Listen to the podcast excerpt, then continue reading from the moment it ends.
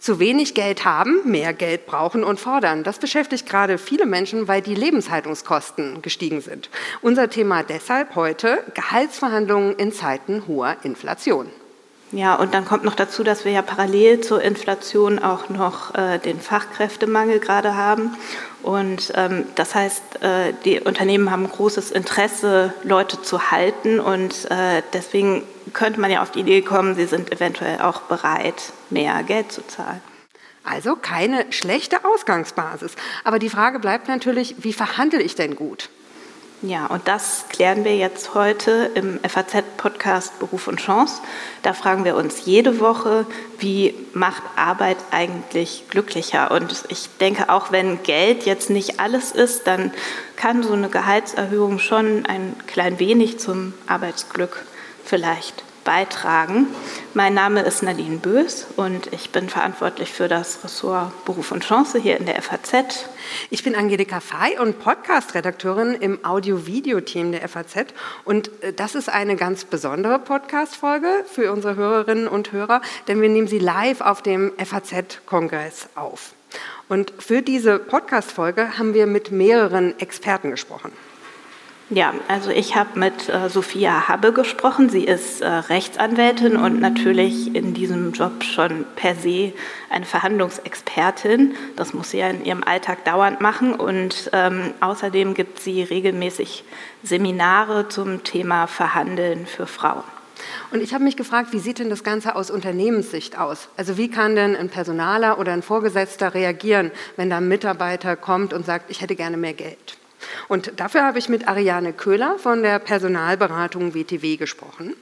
Und dann gab es ja jetzt noch ein Urteil des Bundesarbeitsgerichts, das sagt, Verhandlungsgeschick alleine reicht nicht aus, um einen Mann besser zu bezahlen als eine Frau. Und auch dieses Urteil ordnen wir ein, und zwar mit Hilfe der Juristin Sarah Lincoln von der Gesellschaft für Freiheitsrechte. Die haben diese Klage begleitet und außerdem mit Hilfe unseres FAZ-Kollegen Markus Jung.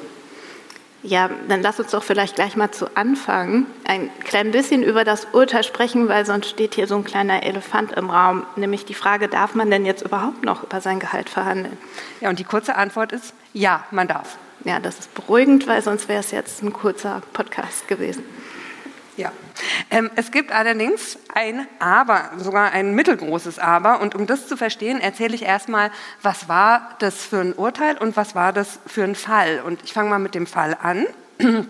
Da hat eine Frau bei einem Metallunternehmen im Außendienst gearbeitet und sie hatte da einen Kollegen, einen Mann. Und beide waren gleich gut qualifiziert und sie haben auch ungefähr zur selben Zeit im Unternehmen angefangen und sie haben auch so ziemlich die gleiche Arbeit verrichtet. Das kann man daran sehen, dass die sich auch gegenseitig problemlos vertreten konnten. Es gab allerdings einen ziemlich großen Unterschied, nämlich der Mann hat deutlich mehr verdient als die Frau. Ja, das ist ungünstig. Ja, und die Frage ist, ist es vielleicht sogar ungerecht? Ja? Als Grund für diese ungleiche Bezahlung hat das Unternehmen gesagt, ja, der Mann, der hatte halt mehr Verhandlungsgeschick. Und das geht eben nicht, hat das Bundesarbeitsgericht jetzt im Februar geurteilt. Und unser FAZ-Kollege Markus Jung hat mir das so eingeordnet. Man kann einfach sagen, es kann zukünftig nicht mehr zählen, wie man es häufig gehört hat, der Mann hat einfach besser verhandelt. Diese Argumentation ist für Unternehmen jetzt wirklich ad acta gelegt, weil eine Frau bei gleicher Arbeit auch den Anspruch hat auf gleichen Lohn. Ja, Markus Jung ist in der FAZ Wirtschaftsredaktion unter anderem für Arbeitsrechtsthemen zuständig und er hat mir gesagt, das war jetzt wirklich ein Grundsatzurteil für Lohngleichheit zwischen Männern und Frauen. Also sollten die Unternehmen jetzt nach dem Urteil besonders aufpassen, dass sie Männern eben nicht mehr bezahlen als den Frauen. Genau, weil das Urteil des Bundesarbeitsgerichts sich eben genau gegen diese Ungleichbehandlung von Männern und Frauen richtet, weil eben der Verdacht nahe liegt, äh, Frauen werden wegen ihres Geschlechts diskriminiert und das ist eben infolge des allgemeinen Gleichbehandlungsgesetzes, kurz AGG, ähm, nicht mehr ähm, erlaubt. Und sowas wie verhandlungsgeschickt könnte man dann denken, ist vielleicht nur vorgeschoben und eigentlich geht es um Diskriminierung. Okay, also Verhandlungsgeschick zählt nicht mehr. Was zählt dann? Das könnten ja dann Gründe sein, die in der Person und ihren Leistungen und ihrer Stelle eher so inhaltlich begründet liegen. Genau. Aber natürlich muss man auch solche Gründe auf eine sinnvolle Art und Weise dann einbringen, wenn man ja. mehr Geld haben möchte. Das heißt, es bleibt die Frage, wie verhandle ich denn richtig? Ja, da gibt es äh, schon seit den 80er Jahren ein äh, ziemlich berühmt gewordenes äh, Verhandlungsmodell, was auch in vielen Coachings gelehrt wird. Das ist das sogenannte Harvard-Modell. Und äh, das geht zurück auf auch einen Rechtswissenschaftler, Roger Fisher, ein Amerikaner. Und ähm, ja, das ist äh, sozusagen einfach die bekannteste Grundlage des Verhandelns. Und wie funktioniert dieses Harvard-Modell?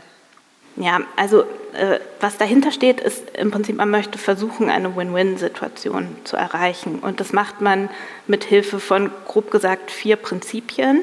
Ähm, das erste ist, dass man Menschen und Sachfragen trennen soll. Also ähm, man versucht so hart in der Sache zu sein, aber sanft zu seinem Verhandlungsgegenüber. Und das Zweite ist, man soll sich auf die Interessen der Beteiligten äh, konzentrieren und nicht auf ihre Position.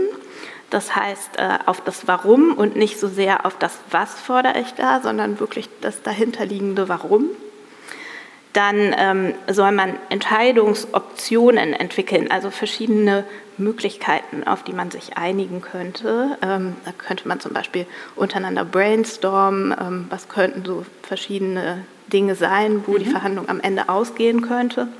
Und es braucht objektive Beurteilungskriterien. Also man soll weggehen von der Subjektivität, ähm, sich vielleicht dann am Ende, wenn es wirklich äh, ums Ergebnis geht, auf Studien stützen oder im Fall der Gehaltsverhandlungen auf irgendwie Ergebnisse von Vergütungsberatungen oder sowas. Ja, und Nadine, als du mir das erste Mal von diesem Modell erzählt hast, da war ich wirklich total positiv überrascht, weil es eben nicht darum geht, wie manipuliere ich jetzt meinen Gegenüber am besten, ja? Und außerdem werden einem ja auch Möglichkeiten aufgezeigt, wie man eben gar nicht erst ähm, auf so eine emotionale Ebene gerät, vor der man ja also ich zumindest hätte da Angst, ähm, bevor ich in so eine Gehaltsverhandlung gehe, dass ich da auf diese emotionale Ebene gerate.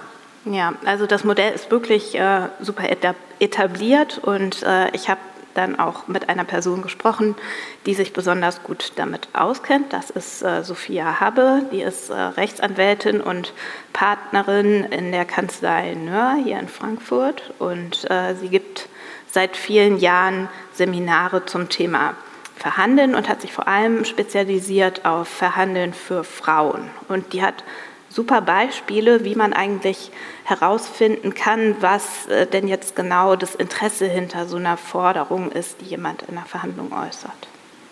Nicht, äh, ich will mehr Geld, nee, kriegst du nicht, sondern warum will ich mehr Geld? Was ist das Interesse, was dahinter steht? Warum hm, habe ich, hab ich diesen Wunsch?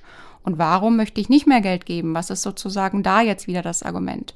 Und da taucht man dann doch eben tiefer ein und teilweise kann man eben hinter Positionen, die sich vermeintlich ausschließen und gegensätzlich sind, dann gleichgelagerte Interessen finden und so eben dann zu einer guten Lösung kommen. Ja, also im Prinzip glaubt Sophia Habbe, dass man sich äh, ganz äh, sachlich und ohne Streit dann äh, langsam dem Ziel annähern kann. Es gibt da in dem Harvard-Modell auch noch einen Fachbegriff, der ist ganz zentral. Ähm, die Amerikaner sprechen den BATNA aus. Das ist äh, eine Abkürzung für äh, Best Alternative to a Negotiated Argument, also sozusagen die beste Alternative, die man immer so im Hinterkopf haben sollte. Ähm, was wäre so meine zweitbeste Möglichkeit, bei der die Verhandlungen dann so ausgehen könnte und was würde mich noch am zweitzufriedensten machen, sodass man am Ende dann noch was in der Hinterhand hat, was man anbieten kann. Ja, das könnte man ja statt Bettner auch einfach Plan B nennen, ne? dass ich mir überlege, ähm, wenn es jetzt nicht mehr Geld ist, vielleicht bekomme ich dann einen Dienstwagen oder ähm, sogar noch einen Plan C. Ne? Vielleicht kann ich sagen, okay, aber wenn ich nicht mehr Geld bekomme, dann darf ich vielleicht wenigstens 50 Prozent aus dem Homeoffice arbeiten. Ja, ja, genau so funktioniert das. Und ähm, vielleicht äh, hilft das, wenn man das Harvard-Modell verstehen möchte, dass man sich auch erstmal einen privaten Verhandlungskontext anguckt. Ähm, dieser Meinung ist auch Sophia Habbe, denn äh, wenn man privat miteinander verhandelt, dann ist manchmal diese persönliche Ebene, die man abtrennen soll, äh, noch so ein bisschen mehr vorhanden. Ein Kollege von mir hat einmal, als er sehr viel gearbeitet hat, Beschwerden von seiner Ehefrau gehört, er würde zu viel arbeiten und so ginge das nicht.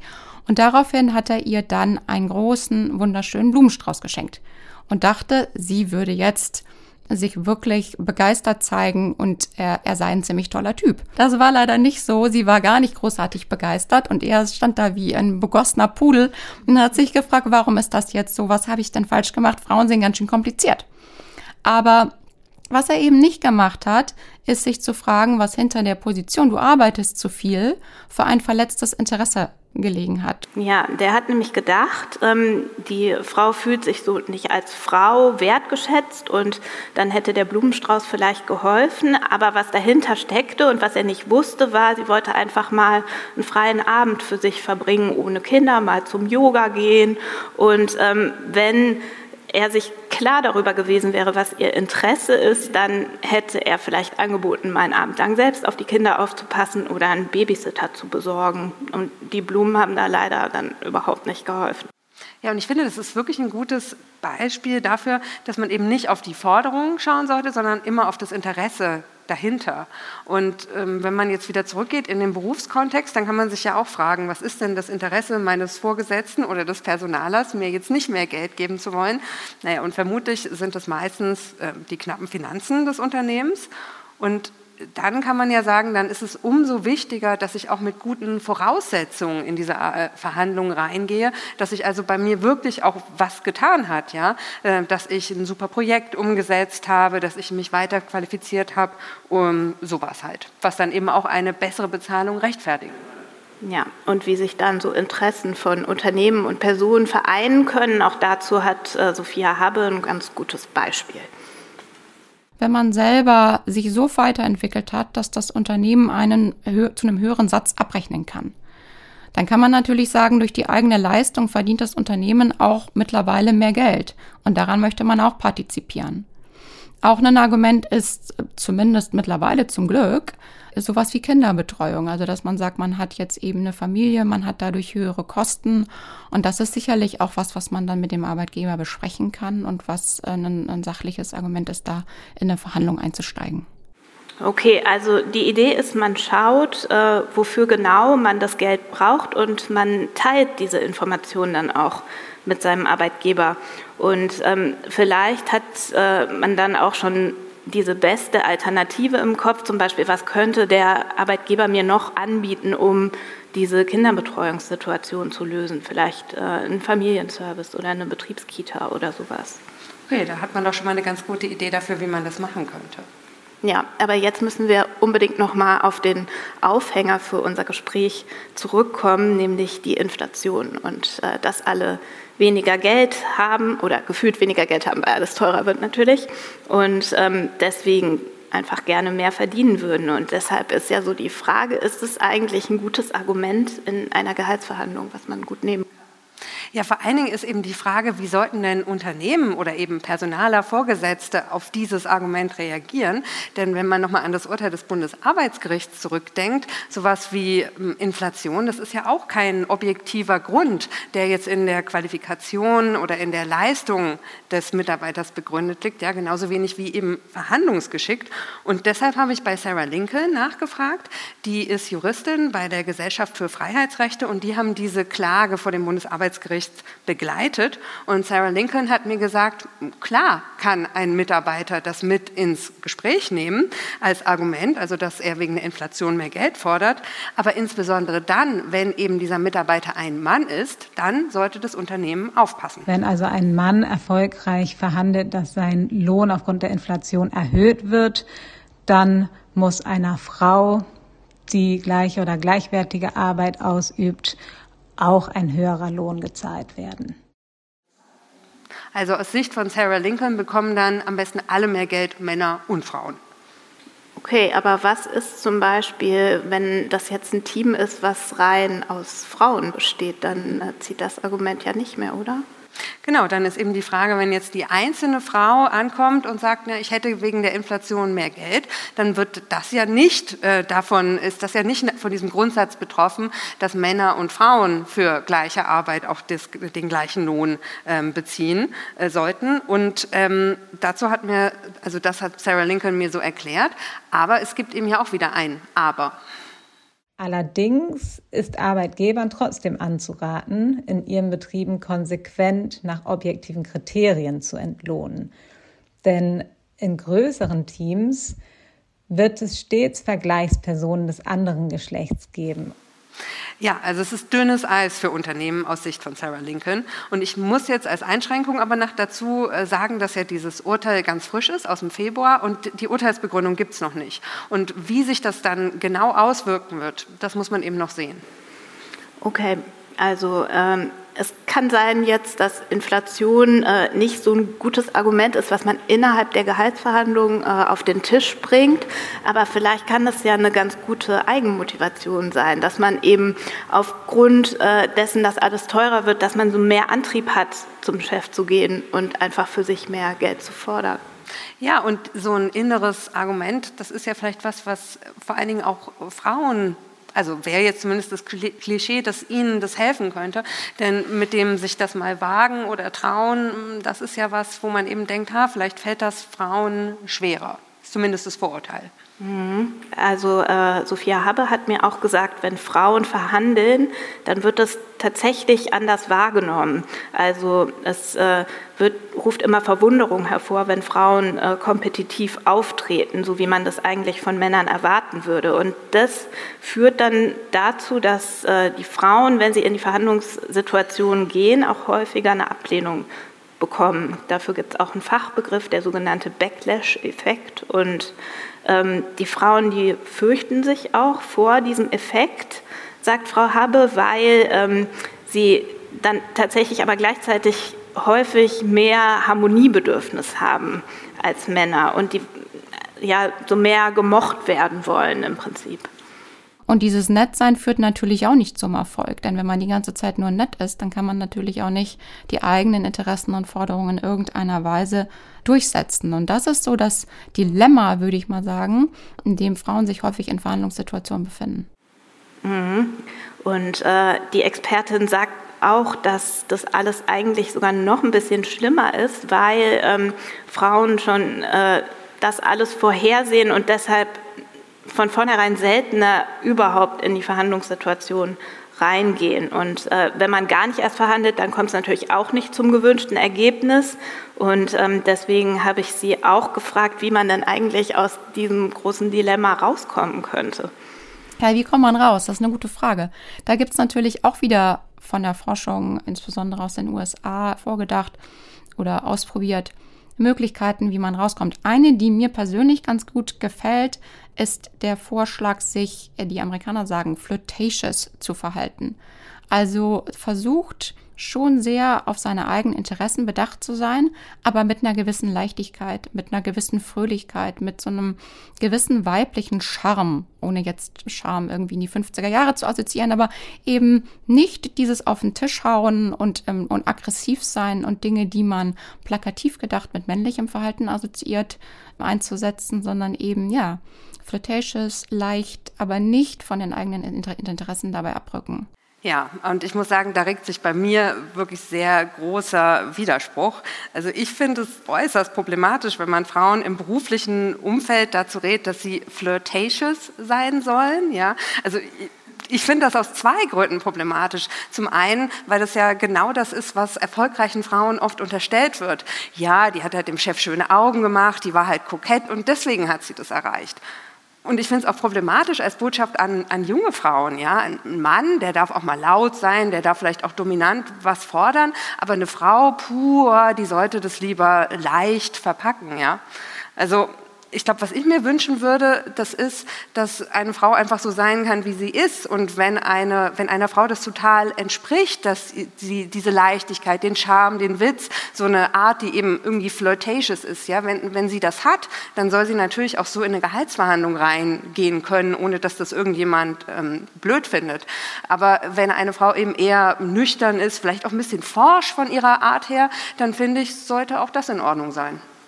Okay, man sieht schon, ähm, diese vermeintliche Lösung des Dilemmas führt dann irgendwie schon wieder ins nächste Dilemma. Dann ist man als Frau vielleicht erfolgreich in der Gehaltsverhandlung, aber man ist dann irgendwie nicht mehr so, wie man eigentlich sein möchte. Hm, naja, ich würde jetzt sagen, auf jeden Fall hilft es, wenn man äh, in eine Verhandlung geht, dass man sich sehr klar ist über die eigene Rolle, die man da einnimmt. Ja, und das ist was, damit bin ich einverstanden. Und so eine Gehaltsverhandlung, die hat ja zwei Seiten. Ja? Wir haben jetzt schon darüber gesprochen, wie kann man sich als Mitarbeiter oder Mitarbeiterin verhalten, aber wie sieht eben die ganze Angelegenheit für den Arbeitgeber aus? Naja, das ist natürlich auch noch eine gute Frage. Wie stellt sich das da für den Chef, der da auf der anderen Seite vom Schreibtisch sitzt? Ja, darüber habe ich mit Ariane Köhler gesprochen. Sie arbeitet bei WTW. Das ist eine führende internationale Personalberatung. Und WTW sagt über sich selbst, dass sie viel Erfahrung haben und das mit Datenanalysen kombinieren. Und Ariane Köhler leitet dort den Bereich Work and Rewards. Und da geht es eben auch um Vergütung. Und ich habe sie zunächst mal gefragt, ob denn dieses Thema Gehaltserhöhungsforderungen von Mitarbeitern, ob das denn in ihren Beratungen ein häufiges Thema ist.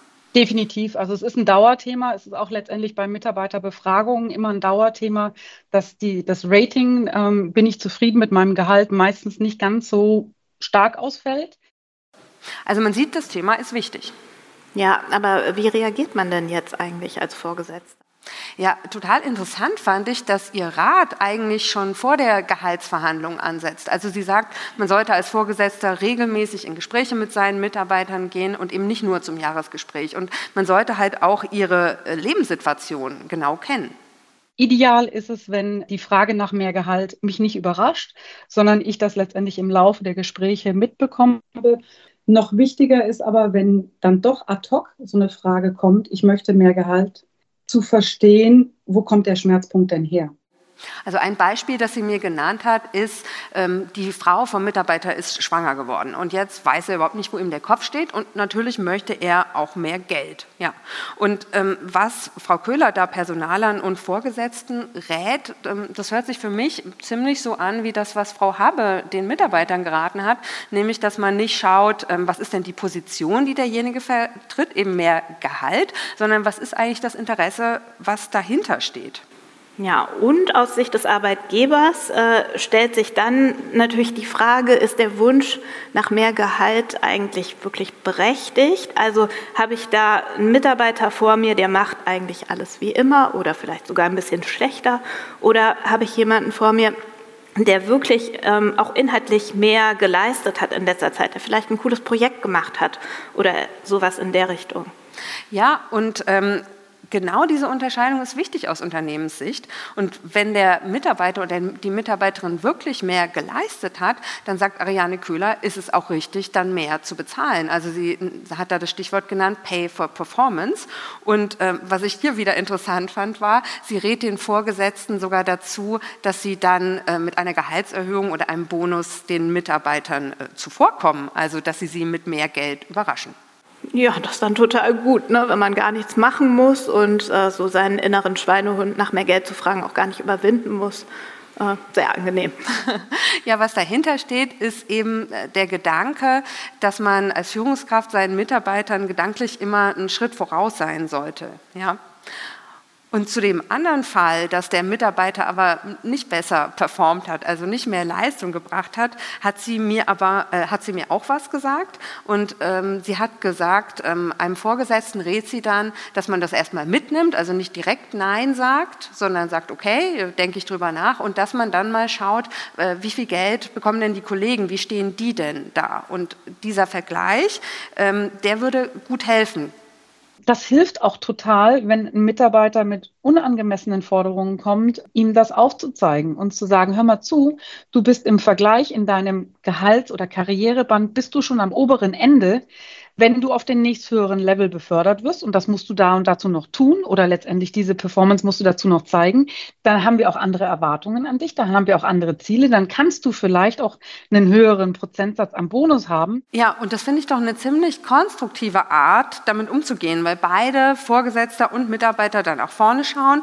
und es konkret auch was gibt, auf das der Mitarbeiter hinarbeiten kann.